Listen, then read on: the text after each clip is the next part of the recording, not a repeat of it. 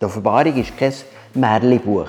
Einisch wird das historisch passieren, wo da geschildert ist, die Wiederkunft von Jesus, das Weltgericht und das neue Jerusalem. Unser persönliches Weltende ist so oder so sicher in ein paar Jahrzehnten oder in ein paar Jahren. Jedes von uns tut gut so zu leben in der Gewissheit, Jesus kommt gleich.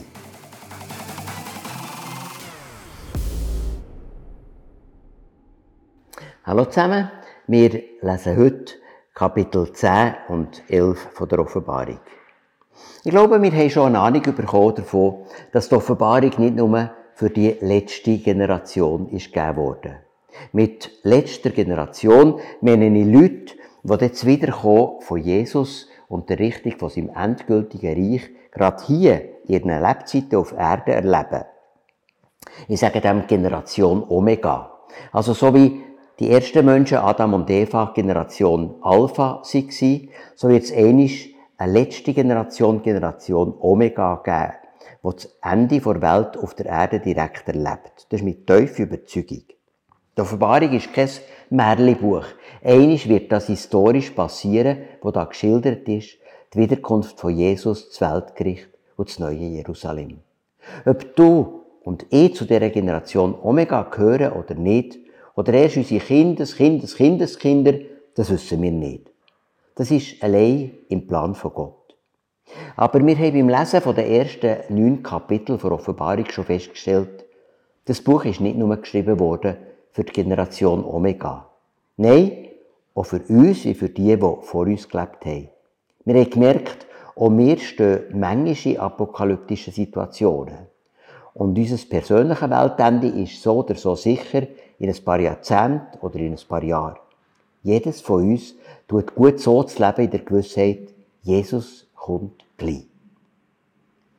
Und so durch die verschiedenen Kapitel der Offenbarung die Themen beleuchten, die uns wichtig sind, wenn wir unser Leben auf das grosse Ziel ausrichten, die Herrlichkeit von Gott, wo wir oder Leid und Schmerzen zugehen. Verschiedene Themen haben wir schon zusammen angeschaut. Die Leuchteraufgabe der christlichen Gemeinde in dieser Endzeit, die Herrlichkeit der Anbetung von Gott und der Lobpreis von Jesus als dem Lamm, und wir können daran teilhaben. Die Gewissheit, dass wir bestehen im Imperialismus, Kriegen, Teuerung, Seuchen durch Jesus, weil er uns das Siegel von seinem Schutz schenkt, Bewahrung vor Umweltkatastrophen und vor dämonischen Versuchungen. Und jetzt im heutigen Abschnitt in den Kapitel 10 und 11, dann gebe ich den Titel Leidenschaftlich leben oder leidenschaftlich lieben. Die Zeit ist endgültig vorbei, wo wir Christen so ein bisschen, so ein bisschen am Sonntag und an Festtagen Gott denken. Lauwarm geht definitiv nicht mehr. Gefragt ist ein Leben mit Jesus, wo klar Zeit ausnützt. Wo wir das Wort von Gott nicht nur lesen, sondern essen wo es keinen Tempelvorhof mehr gibt, kein Ort vom unverbindlichen Schnuppern und wo wir kräftige, vollmächtige Züge werden von der Liebe an, aber auch von der Klarheit von Jesus. Ich persönlich habe schon als Jugendlicher die Sehnsucht gespürt, nicht nur ein klein Gott nachzufolgen, sondern ganz. Und es berührt mein Herz, dass ich gerade heute Jugendliche treffe, die genau diese Sehnsucht haben, leidenschaftlich von Jesus her lieben und leben. Man kann auch mit einem geflügelten Wort sagen, sei ganz sein oder lass es ganz sein. Und jetzt werde ich euch das Kapitel 10 vorlesen. Und ich sah einen anderen starken Engel vom Himmel herabkommen mit einer Wolke bekleidet und der Regenbogen auf seinem Haupt und sein Antlitz wie die Sonne und seine Füße wie Feuersäulen. Und er hatte in seiner Hand ein Büchlein, das war aufgetan, und er setzte seinen rechten Fuß auf das Meer und den linken auf die Erde, und er schrie mit großer Stimme, wie ein Löwe brüllt. Und als er schrie, erhoben die sieben Donner ihre Stimme. Und als die sieben Donner geredet hatten, wollte ich es aufschreiben, da hörte ich eine Stimme vom Himmel zu mir sagen, versiegle, was die sieben Donner geredet haben, und schreibe es nicht auf. Und der Engel, den ich stehen sah auf dem Meer und auf der Erde, hob seine rechte Hand auf zum Himmel und schwor bei dem, der erlebt von Ewigkeit zu Ewigkeit, der den Himmel geschaffen hat und was darin ist, und die Erde und was darin ist und das Meer und was darin ist. Es soll hinfort keine Zeit mehr sein, sondern in den Tagen, wenn der siebente Engel seine Stimme erheben und seine Posaune blasen wird, dann ist vollendet das Geheimnis Gottes, wie er es verkündet hat seinen Knechten, den Propheten. Und die Stimme, die ich vom Himmel gehört hatte, redete abermals mit mir und sprach, Geh hin, nimm das offene Büchlein aus der Hand des Engels, der auf dem Meer und auf der Erde steht. Und ich ging hin zu dem Engel und sprach zu ihm, Gib mir das Büchlein. Und er sprach zu mir, Nimm und verschling's. Und es wird dir bitter im Magen sein, aber in deinem Mund wird süß sein wie Honig. Und ich nahm das Büchlein aus der Hand des Engels und verschlang's. Und es war süß in meinem Mund wie Honig, und als ich's gegessen hatte, war es mir bitter im Magen. Und mir wurde gesagt, du musst abermals Weissagen von Völkern und Nationen und Sprachen und vielen Königen. In dieser Vision sieht der Johannes einen gewaltigen Engel. Er ist eine strahlende, blendende Figur. Das Gesicht leuchtet wie die Sonne, die Füße wie Fürsäulen. Die Wolke, wo sein Kleid ist, die ist das Zeichen, dass er direkt aus dem Himmel kommt. Wir sehen zum Beispiel, bei der Wiederkunft kommt Jesus auf den Wolken des Himmels, steht. In der Apostelgeschichte 1, bei der Himmelfahrt, nimmt Jesus eine Wolke auf, wo er aus den Augen der Jünger verschwindet. Die Worte vom Engel sind offensichtlich gewaltig. Der Donner bedeutet, dass es Gerichtswort sei. Der Regenbogen über dem Engel zeigt, dass der Engel nicht nur ein Gerichtsbot ist, sondern auch Gottes Gnadenbund verkörpert. Gericht und Gnade, beides gehört zur Botschaft der Offenbarung. Der Engel steht mit einem Fuß auf der Erde, das bedeutet die Offenbarung, auf der christlichen Kulturwelt. Und mit dem anderen auf dem Meer, das ist das Völkermeer. Das heisst, die gewaltige Gerichts- und Liebesbotschaft wird beidem verkündigt, der Gemeinde wie den Nationen. Und jetzt passiert etwas Merkwürdiges. Wie üblich wird der Johannes die Gerichtsworte aufschreiben aber der Engel verbietet es ihm. Die Worte sollen versiegelt sein. Siegel bedeutet, wir sollen es nicht aufschließen. Wir sollen es nicht kennen. Was bedeutet das? Mir beeindruckt, was der Walter Weirich dazu sagt, dass die Bibel nicht alle Geheimnisse lüftet und dass wir als Bibelleser mit dem sollen zufrieden sein, was das Wort uns sagt und nicht weiter spekulieren. Der Walter Weirich schreibt, es gibt im Wirrwarr unserer Zeitströmungen, im Wildwuchs von New Age und Esoterik, so etwas wie eine heilsame Faustregel für Gottes Kinder. Themenstellungen, die in der Bibel nicht entfaltet werden, sollen auch von uns nicht entfaltet werden. Sicher gibt es noch viel mehr Dinge zwischen Himmel und Erde, als unser Verstand sie fassen kann. Aber gerade diese Dinge lenken von der Hauptsache ab und verlagern die Schwerpunkte. Wer von den Hauptlinien abweicht und aus dem Zusammenhang herausgerissene Nebensätze missbraucht, um eigene ausgeklügelte Ideen oder irgendwo ausgeliehene Philosophien abzustützen, der geht an der eigentlichen Absicht der Bibel vorüber. Wer will, kann für jede Idee, jede Kombination oder Spekulation irgendwo in der Bibel einen Beleg finden. Wer aber so die Bibel liest, stellt sich nicht unter ihre Autorität. Paulus sagt von solchen Leuten, sie wollen der Schriftmeister sein und verstehen selber nicht, was sie sagen. 1. Timotheus 6,7. Das beeindruckt mich. Wir müssen nicht alles wissen. Ein paar Sachen hat Gott versiegelt. Es gibt auch unter Christen so ein Gewunder, wo noch mehr geistliche Details erfahren auf der neuesten geistlichen Welle surfen Das kann ablenken von der Hauptsache. Von der ganz einfachen Botschaft, dass Jesus auf die Welt ist gekommen, für alle Menschen den Weg zu Gott frei zu machen. Dass er am Kreuz alles vollbracht hat und dass er wiederkommt. Und dass unser Leben hier auf der Erde ein Zeugnis kann sein für ihn. Wenn Gott in seiner Weisheit das, was uns vom Zentrum ablenkt, versiegelt, so soll aber der Johannes etwas anderes aufschreiben. Der Engel sagt ihm, es soll hinfort keine Zeit mehr sein. Schreib das auf. Es soll hinfort keine Zeit mehr sein.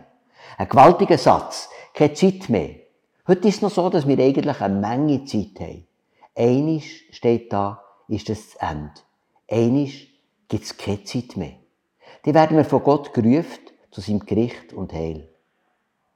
Ich denke, wir können mit dem kleinen Satz darüber nachdenken, was mache ich heute mit der Zeit, die mir Gott schenkt? Was ist ein guter Umgang mit dem kostbaren guten Zeit, wo Gott jedem von uns anvertraut? Und dann passiert am Schluss von dem kleinen Kapitel 10 noch etwas Bedeutsames, wo wir schon aus dem Prophet Ezekiel kennen. Der Engel gibt dem Johannes ein Büchli und das soll er essen. In seinem Maul schmeckt es wunderbar wie Honig. Und in seinem Magen ist es bitter. Und darauf kommt der Auftrag an Johannes, weiter das Wort von Gott zu sagen, in Vollmacht. Ich denke, das Büchli, das der Johannes da muss essen, das sind Kapitel 12 bis 22, wo er nachher in diesen Visionen darlegt. Der Johannes muss Gottes Wort essen. Das ist ein Bild, das wir gut verstehen. Wir sollen die Bibel, das Wort von Gott, nicht nur so oberflächlich lesen, durch ein Ohr rein und durch das andere wieder raus. Wir sollen das Wort wirklich in uns aufnehmen, ja verdauen, so wie wir das Essen innerlich verarbeiten und verdauen. Das Gesslige gibt dann nach dem Verdauungsprozess unserem Körper neue Energie, für das wir die Aufgaben vom Alltag meistern können. Süß im Maul, bitter im Magen. Kennst du das so? Für mich ist es häufig wunderbar, das Wort der Bibel zu lesen, wie der Heilige Geist mir erfüllt. Ich selber habe viel, vielseitige Momente erlebt und ich erlebe es praktisch jeden Morgen. Es ist mir eine riesige Freude, auf unserem Balkon zu hocken und in der Bibel zu lesen. So einen guten Start in den Tag. Aber da passiert manchmal schon das andere. Das Bibelwort kann bei mir durchaus auch Bauchweh auslösen. Es fordert mich raus. Es steht nicht selten im Gegensatz zu dem, wo mir gerade bequem und gäbig erscheint. Vielleicht wollt ihr hier schon mal auf Pause drücken und gegenseitig darüber austauschen, über das kleine, aber gewichtige Kapitel 10. Wie gehen wir um mit dem kostbaren Gut Zeit? Im Wissen darum, dass wir heute uns entscheiden und sollen entscheiden, dass einisch keine Zeit mehr ist. Und wie geht es mir mit dem Wort vor Bibel? Esse ich das Bibelwort oder schaue ich es nur an? Wird die Bibel ein Teil von meinem Leben oder ist es eine fromme Übung?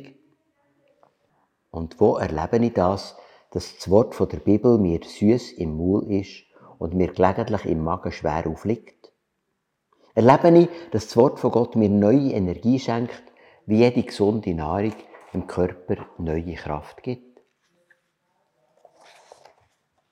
Und jetzt wollen wir das Kapitel 11 hören. Und es wurde mir ein Rohr gegeben, einem Maßstab gleich, und mir wurde gesagt, steh auf und miss den Tempel Gottes und den Altar und die dort anbeten. Aber den äußeren Vorhof des Tempels lass weg und miss ihn nicht, denn er ist den Heiden gegeben und die heilige Stadt werden sie zertreten 42 Monate lang. Und ich will meinen zwei Zeugen Macht geben, und sie sollen Weissagen 1260 Tage, angetan mit Trauerkleidern. Diese sind die zwei Ölbäume und die zwei Leuchter, die vor dem Herrn der Erde stehen. Und wenn ihnen jemand Schaden tun will, so kommt Feuer aus dem Mund und verzehrt ihre Feinde, und wenn ihnen jemand Schaden tun will, so muss er getötet werden. Diese haben Macht, den Himmel zu verschließen, damit es nicht regne in den Tagen ihrer Weissagung, und haben Macht über die Wasser, sie in Blut zu verwandeln und die Erde zu schlagen mit Plagen aller Art, so oft sie wollen. Und wenn sie ihr Zeugnis vollendet haben, so wird das Tier aus dem Abgrund aufsteigen und mit ihnen kämpfen und wird sie überwinden und wird sie töten. Und ihre Leichname werden liegen auf dem Marktplatz der großen Stadt, die da heißt geistlich Sodom und Ägypten, wo auch ihr Herr gekreuzigt wurde. Und Menschen aus allen Völkern und Stämmen und Sprachen und Nationen sehen ihre Leichname drei Tage und einen halben und lassen nicht zu, dass ihre Leichname ins Grab gelegt werden. Und die auf Erden wohnen, freuen sich darüber und sind fröhlich und werden einander Geschenke senden, denn diese zwei Propheten haben gequält, die auf Erden wohnen.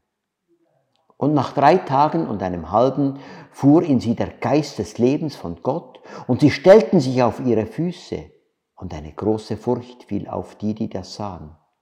Und sie hörten eine große Stimme vom Himmel zu ihnen sagen, Steigt herauf!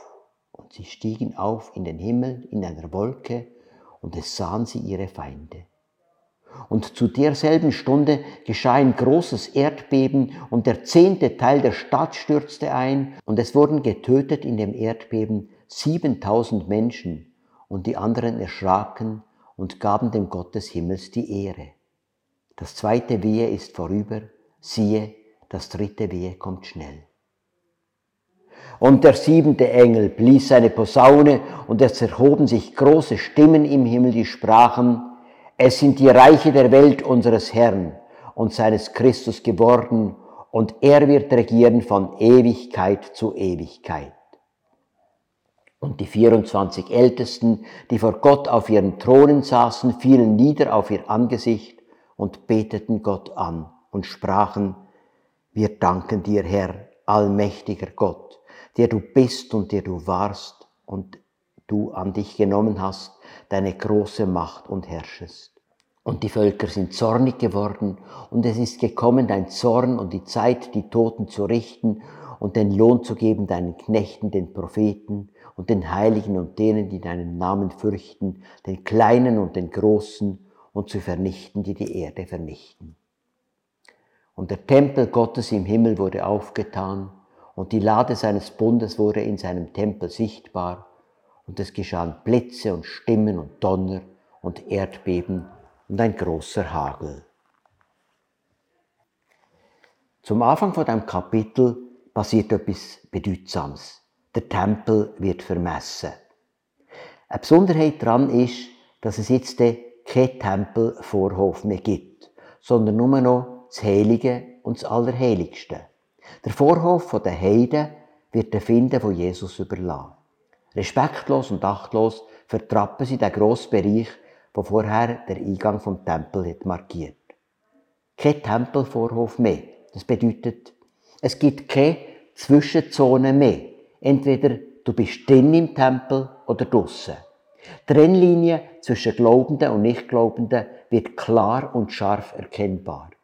Vorher ist der Vorhof der Heiden ein Raum vom unverbindlichen Kennenlernen, vom Schnuppern. Ein Ort, wo Interessierte können mal schauen wie das so wäre, wenn man sich auf Gott würde einladen Der Vorhof ist also ein Ort für die Evangelisation, ein niederschwelliges Angebot. Da gibt es jetzt nicht mehr. Von jetzt an gilt die Parole, sei ganz sein oder lass es ganz sein. Ein halbherziges Dazugehören gibt es jetzt nicht mehr. Was bedeutet hier der Tempel? Bestimmt ist das nicht das riesige Gebäude aus Steinquader, Jerusalem gemeint. Jesus sagt, der Tempel sei Lieb, den er in drei Tagen abbrechen und wieder aufbauen Der Paulus setzt die Linie fort und erklärt, dass wir Christen der Tempel von Gott sind. Wisst ihr nicht, dass ihr Gottes Tempel seid und der Geist Gottes in euch wohnt? Unser Körper ist ein Tempel vom Heiligen Geist. Und am Schluss der Erklärungen lade ich euch ein, darüber auszutauschen, was es bedeutet, dass wir Christen ja mein eigenes Lieb der Tempel von Gott ist. Und was der Satz bedeutet, sei ganz sein oder lass es ganz sein. 42 Monate lang wird der äußere Vorhof vom Tempel vertrappet. 42 Monate, das sind 1260 Tage oder dreieinhalb Jahre. Dreieinhalb, das ist die Hälfte von sieben. Der Find von Jesus wird also eine beschränkte Zeit, eine halbe Zeit geben. Der Teufel weiß, dass er nicht viel Zeit hat und darum werden Christen bitter verfolgt. Und jetzt taucht in dieser Zeit ein Typ Märtyrer auf, wo wir bis jetzt vielleicht nicht so bewusst haben erkennt. Gewöhnlich stellen wir uns den Märtyrer als ein Mensch vor, der für sein Glauben still und ergeben leidet, wo die andere Backen herhaltet wenn man auf die Ente im Schlag gibt. Der Typ Märtyrer zeigt uns die Offenbarung auch. Wir werden ihm noch begegnen. Hier aber stehen zwei Züge auf, die gewaltig auftreten. Im Bild gesprochen sind die Worte aus ihrem Maul wie Feuer und ihre Finden sterben vor ihnen her. Das Bild, das Johannes überkommt, für die beiden Züge zu charakterisieren, sind zwei Ölbäume und zwei Leuchter. Öl, das ist die Salbung. Die beiden wirken in Autorität vom Heiligen Geist, nicht aus menschlicher Kraft. Und die Leuchter bedeuten, sie geben das klare Licht vom Evangelium, das Licht in die Feistere, die Stadt vom Berg sie Die zwei Züge stehen in der Zeit vor Verfolgung auf, in unglaublicher Vollmacht und Stärke. So wie der Moses seinerzeit vor einem Pharao ist und dem hat gesagt, lass mein Volk frei, so schickt Gott dir grässliche Plagen. Und der andere Zeuge tritt auf wie der Elia. Der Elia hat dem König und dem Volk, die gemeint haben, sie könnten gleichzeitig beidem dienen, Gott und den Götzen. Der Elia hat gesagt, entscheidet nicht, wie lange weiter auf beiden Seiten himpen. Und wie der Moses macht auch der Elia gewaltige Zeichen, wo die Menschen darunter leiden, eine riesige Dürre und Hungersnot. Die zwei Zeugen, die da in der schwersten Phase der Endzeit auftauchen, sind entweder zwei einzelne Persönlichkeiten oder vielleicht stehen sie auch da für eine ganze Reihe von Christen, die in der Kraft vom Heiligen Geist durch Wunder und erschreckend gewaltige Taten noch einisch alle Welt aufrütteln. Jedenfalls löst das Auftreten in der Welt einen grossen Schrecken aus. Und wenn die Züge ihre Aufgabe erfüllt haben, tritt das Tier aus dem Abgrund eine satanische Macht auf und tötet sie. Das Tier aus dem Abgrund lernen wir dem Kapitel 13 näher kennen. Es ist eine teuflische Macht. Vielleicht verfolgt sie Christen auch in der Gestalt von einem brutalen Diktator, wie wir heute ja etliche kennen. Bezeichnend aber ist, dass die beiden Zeugen ihr Zeugnis abschließen können. Wie Jesus können sie am Schluss sagen, es ist vollbracht. Gott sorgt dafür, dass sie so lange am Leben bleiben. Aber sie setzen ihr ganzes Leben aufs Spiel. Auf Griechisch heißt das Wort Zeuge Martyrios.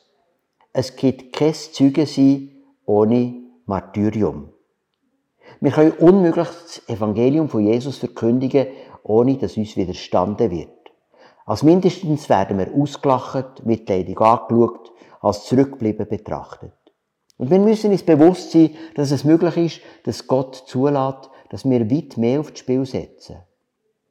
In meinem Zimmer daheim hängt an der Wand eine Karte mit der Überschrift wo der Glaube am meisten kostet. Das sind die Gegenden der Welt, wo Christen verfolgt werden. Orange bis dunkelrot markiert. Rot und dunkelrot ist praktisch der ganze Norden von Afrika. Nachher die arabischen Länder, Pakistan, Indien, Iran, Afghanistan, Malaysia, China, Nordkorea.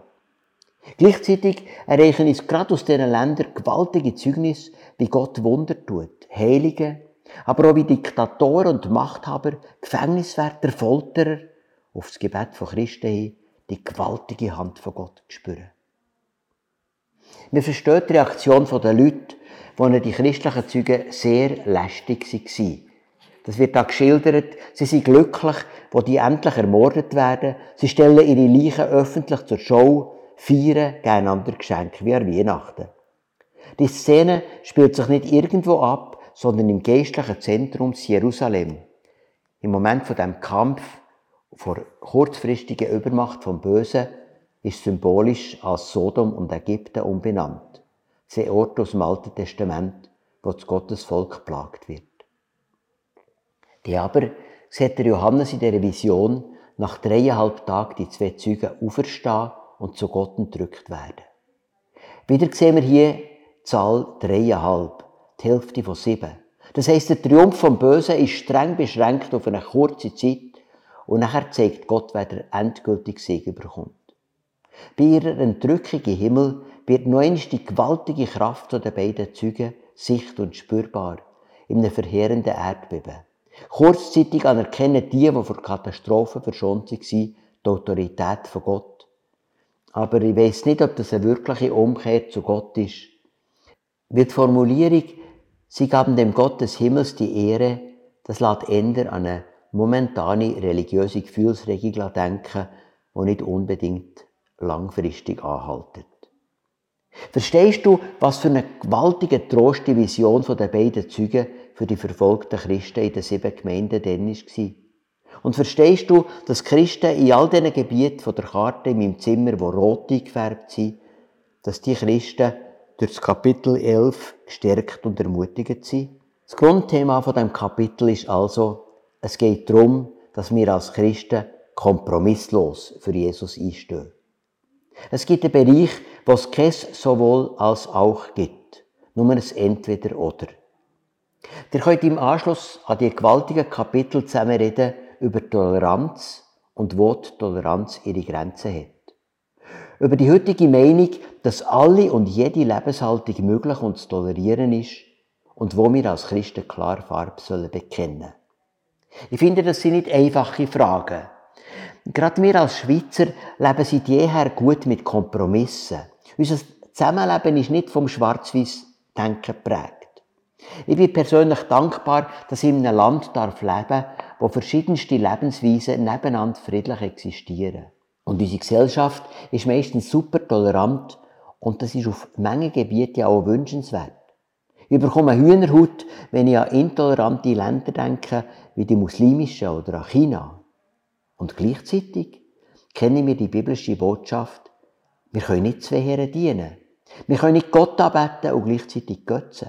Dafür ist der Tempelvorhof, die Zone vor Unverbindlichkeit, wo hier abgeschafft wird, ein starkes Bild. Und auch die Zeit, wo man sich noch hierher oder dorthin hätte entscheiden können, die Zeit ist abgelaufen. Und die zwei Zeugen, die mutig und kompromisslos für Jesus herstehen, sogar bis ihnen das Leben kostet. Und diesen Christen wird jetzt am Ende vom Kapitel wieder einmal ein Blick in den Himmel gewährt. Gewaltig tönt da die siebente Posaune. Sie ist das göttliche Alarmzeichen, dass jetzt die absolute Endphase eintritt. Das dritte und letzte von den drei Wehe fährt jetzt also an.